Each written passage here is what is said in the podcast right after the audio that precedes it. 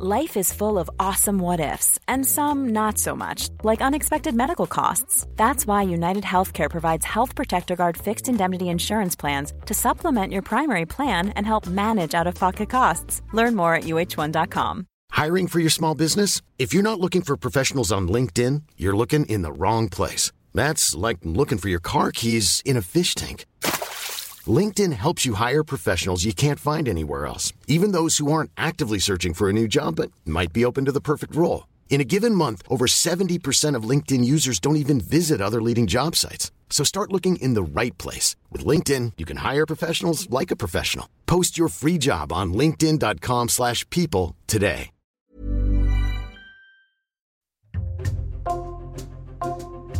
Bonjour, c'est Jules Lavie pour Code Source, le podcast d'actualité du Parisien. Un cardinal reconnaît avoir embrassé une ado de 14 ans il y a 30 ans. Un évêque avoue avoir utilisé un moment de confession pour forcer des jeunes hommes à se déshabiller devant lui. Et au total, d'après un décompte donné le 7 novembre par le chef des évêques de France, 11 évêques sont concernés par de nouveaux scandales sexuels, soit pour leurs propres actes, soit pour non-dénonciation.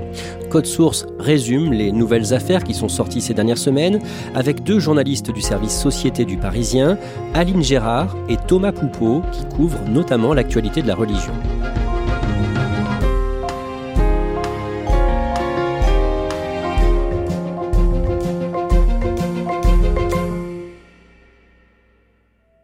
Aline Gérard, en octobre 2021, on avait fait avec vous un épisode de Code Source consacré au rapport de la SIAZ, la commission indépendante qui a travaillé sur les violences sexuelles commises dans l'Église catholique, document surnommé Rapport Sauvé du nom de Jean-Marc Sauvé, le président de cette commission.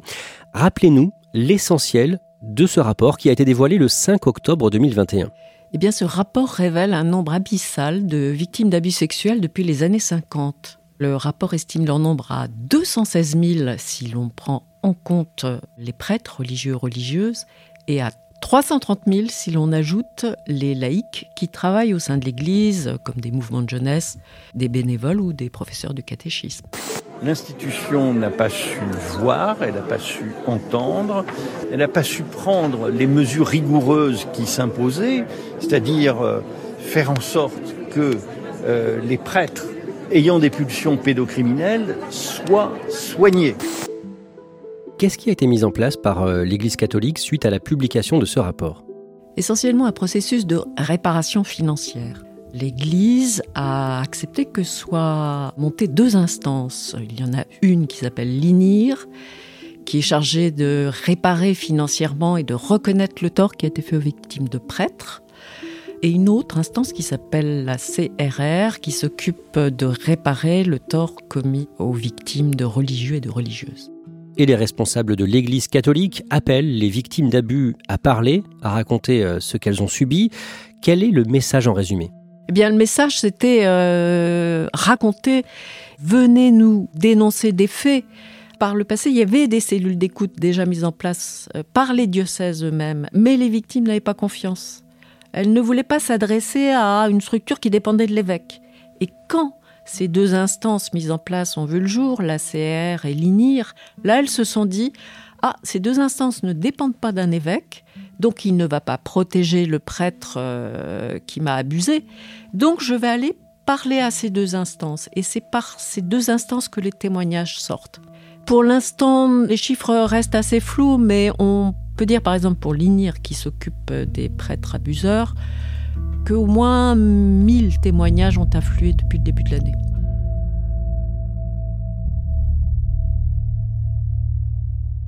Aline Gérard, près d'un an plus tard, au mois de septembre 2022, la revue catholique Goliath fait des révélations sur un évêque. D'abord, rappelez-nous d'un mot ce qu'est un évêque. Un évêque, c'est le patron d'un diocèse. C'est un homme qui est nommé par le Vatican pour gérer les affaires des paroisses de son diocèse. Il va y superviser évidemment les prêtres qui travaillent au sein de ce territoire. Il fait ce qu'on appelle de la pastorale, c'est-à-dire qu'il relaie les messages du Vatican, du pape et de l'Évangile. C'est à la fois un super prêtre et un super DRH. L'évêque dont il est question dans l'article de la revue catholique Goliath, c'est Michel Sentier. c'est l'ancien évêque de Créteil. Il a été évêque pendant 18 ans et en juin 2020, surprise, on apprend qu'il démissionne pour raison de santé. Il a été très malade pendant le Covid-19. Il dit qu'il est fatigué, l'air de la région parisienne est trop pollué pour lui, il fait de l'asthme. Bref, il est affaibli et il affirme qu'il ne peut plus continuer, il retourne dans la Manche. Que révèle euh, à son sujet la revue Goliath au mois de septembre 2022 Goliath révèle que si Sentier a démissionné, c'est parce que dans les années 90, lorsqu'il dirigeait une école à Coutances, en Manche, l'école de la foi, lors des confessions, il a invité deux jeunes hommes à se dénuder. C'était une sorte de strip poker, c'est-à-dire qu'à chaque péché confessé, le jeune homme devait enlever un vêtement. Le vendredi 14 octobre, le magazine Famille chrétienne ajoute des éléments importants à cette affaire. Famille chrétienne révèle que Rome a pris des sanctions contre euh, Michel Sentier et on a demandé à monseigneur Sentier de se retirer dans une communauté religieuse. Mais donc tout ça est resté secret. Tout ça est parfaitement resté secret. Quand l'affaire sort dans la presse, cette année 2022, au mois d'octobre, quelles sont les réactions parmi les fidèles, et notamment parmi les fidèles du diocèse de Michel Sentier? D'abord, ils découvrent que les affaires d'abus finalement restent tues. Et puis ils ne comprennent vraiment plus la chronologie de l'affaire. Enfin, cet évêque qui a fait l'objet de mesures disciplinaires euh, de la part de Rome, ils l'ont vu célébrer ce qu'on appelle la messe chrismale. C'est une messe qui se tient trois jours avant ce qu'on appelle le, le, jeudi saint, le jour où on célèbre la résurrection du Christ. Et c'est une messe où les prêtres souvent se réunissent ensemble. Ça correspond à l'idée d'unité de l'Église. Et là, on découvre que euh, monseigneur Blanchet, le, le successeur de Michel Sentier, l'a convié à célébrer cette messe, malgré les sanctions disciplinaires. Suite aux révélations de Goliath et de familles chrétiennes, d'autres victimes de Monseigneur Sentier se font connaître. Combien et de quel fait parle-t-on? À ce jour, euh, on parle de trois autres victimes qui se sont fait connaître. On ne sait pas de quoi elles, elles ont été victimes, et ça ne veut pas dire qu'il n'y en a pas d'autres. L'affaire Sentier doit être abordée au début du mois de novembre à l'occasion de l'assemblée plénière des évêques, assemblée organisée à Lourdes dans les Hautes-Pyrénées du 3 au 8 novembre. Que se passe-t-il au début de cette réunion? Les évêques de France se rendent compte qu'ils doivent donner des explications euh, aux fidèles et donc les trois premiers jours à Lourdes, ils vont se pencher sur la façon dont ils ont géré le cas Sentier. Ils essaient de comprendre là où ça a dysfonctionné, s'il ne fallait pas rendre public plutôt l'affaire. Le lundi 7 novembre, à Lourdes, Éric de Moulin-Beaufort, qui est le chef des évêques de France, tient une conférence de presse organisée à la dernière minute. Voilà, mesdames, messieurs, soyez remerciés d'avoir accepté de nous rejoindre aujourd'hui, que ce soit ici en, à Lourdes ou bien en ligne. On le sent plutôt perturbé au début. Il a le visage un petit peu pâle. D'abord, il va revenir longuement sur l'affaire Sentier. Je voudrais vous partager quelque chose sur l'avancée de nos travaux concernant ce que certains appellent l'affaire Michel Sentier. Il explique effectivement en quoi les évêques ont été naïfs dans cette histoire. La naïveté qui a été mise en œuvre là fait ressortir que les évêques, pas plus que les prêtres d'ailleurs, ne sont faits pour traiter des crimes et des délits. Nous ne sommes ni des magistrats ni des policiers et nous n'avons pas à le devenir. Il nous faut être conscients de cette incompétence et recourir résolument à l'aide de tiers compétents. Et coup de théâtre. En même temps que nous clarifions autant qu'il est possible cette affaire, la présidence et le conseil permanent ont travaillé sur les autres cas d'évêques mis en cause devant la justice de notre pays ou devant la justice canonique. Il annonce qu'en définitive, 11 évêques ont été mis en cause, soit pour non-dénonciation, soit pour des faits d'abus. 11 évêques sur près de 130 au total en France. Pendant cette conférence de presse, Éric de Moulin-Beaufort, donc le chef des évêques, évoque une affaire précise qui n'avait pas été dévoilée jusqu'ici et qui concerne cette fois un cardinal, Aline Gérard, rappelez-nous ce qu'est un cardinal. C'est la consécration pour tout prélat catholique. Ça veut dire que euh, on est digne de confiance pour choisir le prochain pape. Il faut savoir qu'un cardinal, c'est un titre honorifique. C'est le pape qui choisit lui-même, parmi les évêques, qui il va faire cardinal. Et il y en a cinq en France. À la tribune, pendant ce point presse, le chef des évêques, Éric de Moulin-Beaufort, explique qu'il va lire une lettre écrite par un cardinal, le cardinal Ricard, et qu'il a reçue la veille. La démarche que je vais maintenant vous partager, à la demande de celui qui l'a fait, est inédite. Et je lis donc un communiqué du cardinal Ricard. Il y a 35 ans, alors que j'étais curé, je me suis conduit de façon répréhensible avec une jeune fille de 14 ans. Mon comportement a nécessairement causé chez cette personne des conséquences graves et durables. Je m'en suis expliqué avec elle et lui ai demandé pardon. Je renouvelle ici ma demande de pardon ainsi qu'à toute sa famille. Cet aveu résonne comme un tonnerre à Lourdes. Pour la première fois, après un évêque, c'est au tour d'un cardinal d'être mis en cause, et lui, le cardinal, avoue. Aline Gérard, qui est le cardinal Ricard? C'est l'ancien archevêque de Montpellier, puis de Bordeaux. En clair, c'est un baron de l'Église. Il a été même deux fois élu président de la conférence des évêques de France. C'était le patron des évêques de France. Les mots utilisés par euh, le cardinal Ricard dans sa lettre ne sont pas très précis. Vous avez dit conduite répréhensible. De quel fait parle-t-on? Eh bien, aujourd'hui, on ne le sait pas. Toujours pas. Le cardinal, dans sa déclaration, ne dit pas ce qu'il a fait, il dit simplement que son comportement a nécessairement causé des conséquences graves et durables. Il explique par ailleurs qu'il a embrassé cette jeune fille. Ce qui est intrigant, c'est que dans la foulée, le parquet de Marseille a confirmé qu'il y avait une enquête en cours pour violence sexuelle aggravée.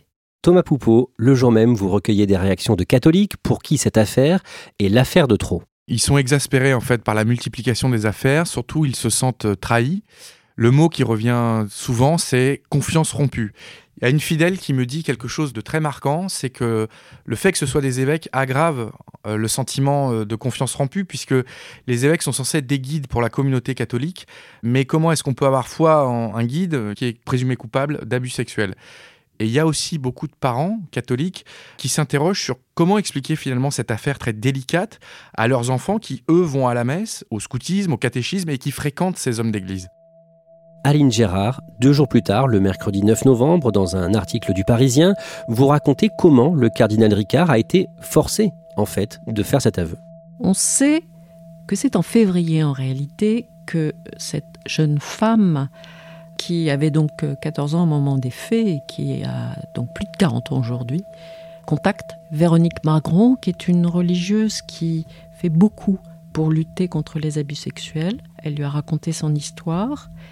Véronique Margron ensuite a alerté Éric de Moulin-Beaufort. Mais on ne comprend toujours pas aujourd'hui pourquoi le signalement, parce qu'il y a eu un signalement fait par l'Église du cardinal Ricard a été aussi tardif. Il n'a été fait qu'au mois d'octobre.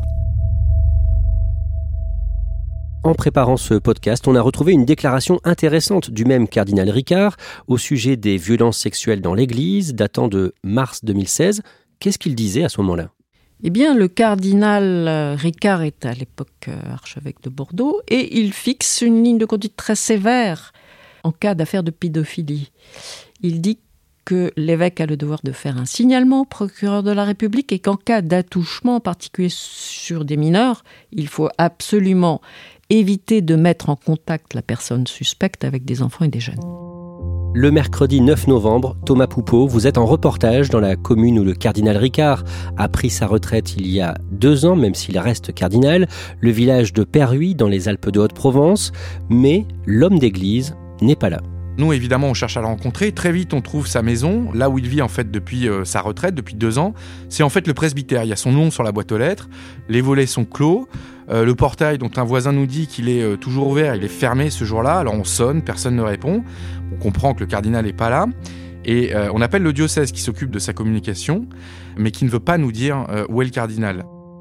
Et puis finalement, c'est un voisin, le voisin de Jean-Pierre Ricard, qui nous apprend qu'il est parti en fait se mettre au vert chez des amis pour encaisser en fait la, tornade médiatique. Vous parlez avec plusieurs habitants de la commune, dont le maire. Comment est-ce qu'ils réagissent? Dans ce village, Jean-Pierre Ricard, c'est monsieur tout le monde. Euh, parfois, il fait la messe, il fait ses courses, il rend des services, tout le monde l'apprécie. On le décrit comme calme, gentil. Mais honnêtement, les habitants à qui on parle, ils sont sous le choc. Par exemple, le maire, Patrick Vivos, lui nous dit clairement qu'il aura désormais du mal à le côtoyer s'il revient au village. Thomas Poupeau, pendant ce reportage à Perruy, vous parlez aussi avec un autre voisin du cardinal Ricard, un certain Hervé, qui a pu échanger très récemment avec lui. Hervé, c'est l'homme le plus proche du cardinal au village. C'est euh, son voisin, c'est euh, presque son confident. Euh, il nous raconte qu'ils passent du temps ensemble dans leurs jardins respectifs, ils boivent le thé ensemble et ils sont tellement proches que quelques jours avant les, les, révélations, Hervé sent que le cardinal est pas très bien et finalement il finit par se confier à lui et lui raconter un peu l'histoire. Que lui raconte le cardinal alors? Le cardinal raconte cette histoire à Hervé comme quelque chose de très romantique, comme une histoire d'amour, et d'ailleurs à tel point qu'il n'aurait même pas jaugé l'âge de la victime. Il faut le rappeler, elle avait 14 ans et lui plus de 40. Ça s'est limité à des bisous, à des embrassades. En clair, il n'y a pas eu de viol, il n'y a pas eu de pénétration. Ça, c'est ce que dit le, cardinal à, Hervé ce jour-là, autour d'une verveine. Et quand Hervé nous, nous rapporte cette version, on comprend que c'est la version de quelqu'un qui défend euh, son ami, le cardinal. Donc il y a une forme de minimisation des faits assez claire.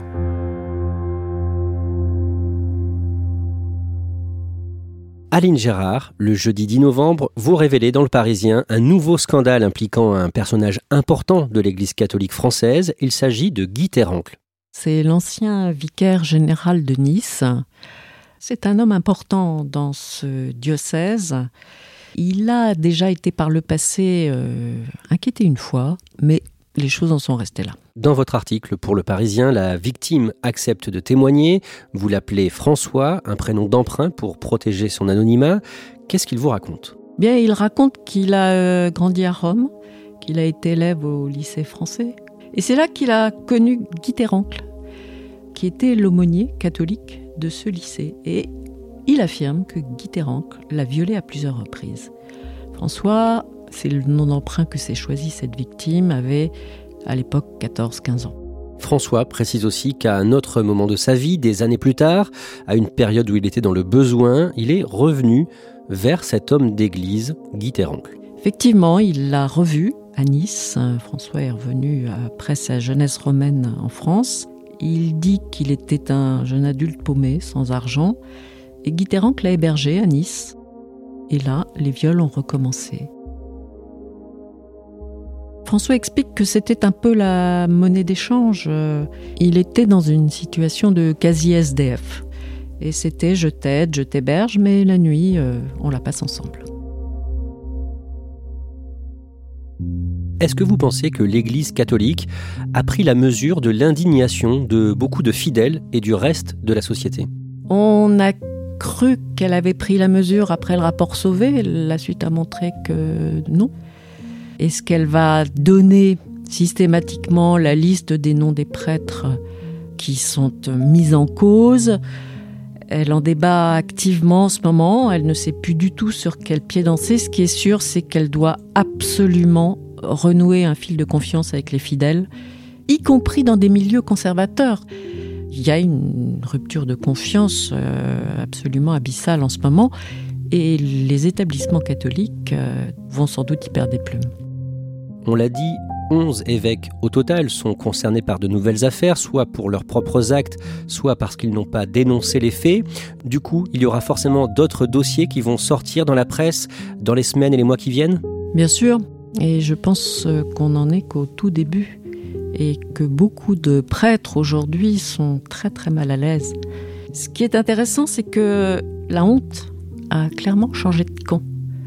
L'opinion publique aujourd'hui a basculé. Quand des victimes témoignent, elles sont crues. Et la suite n'est pas écrite encore, mais beaucoup de prêtres vont trembler.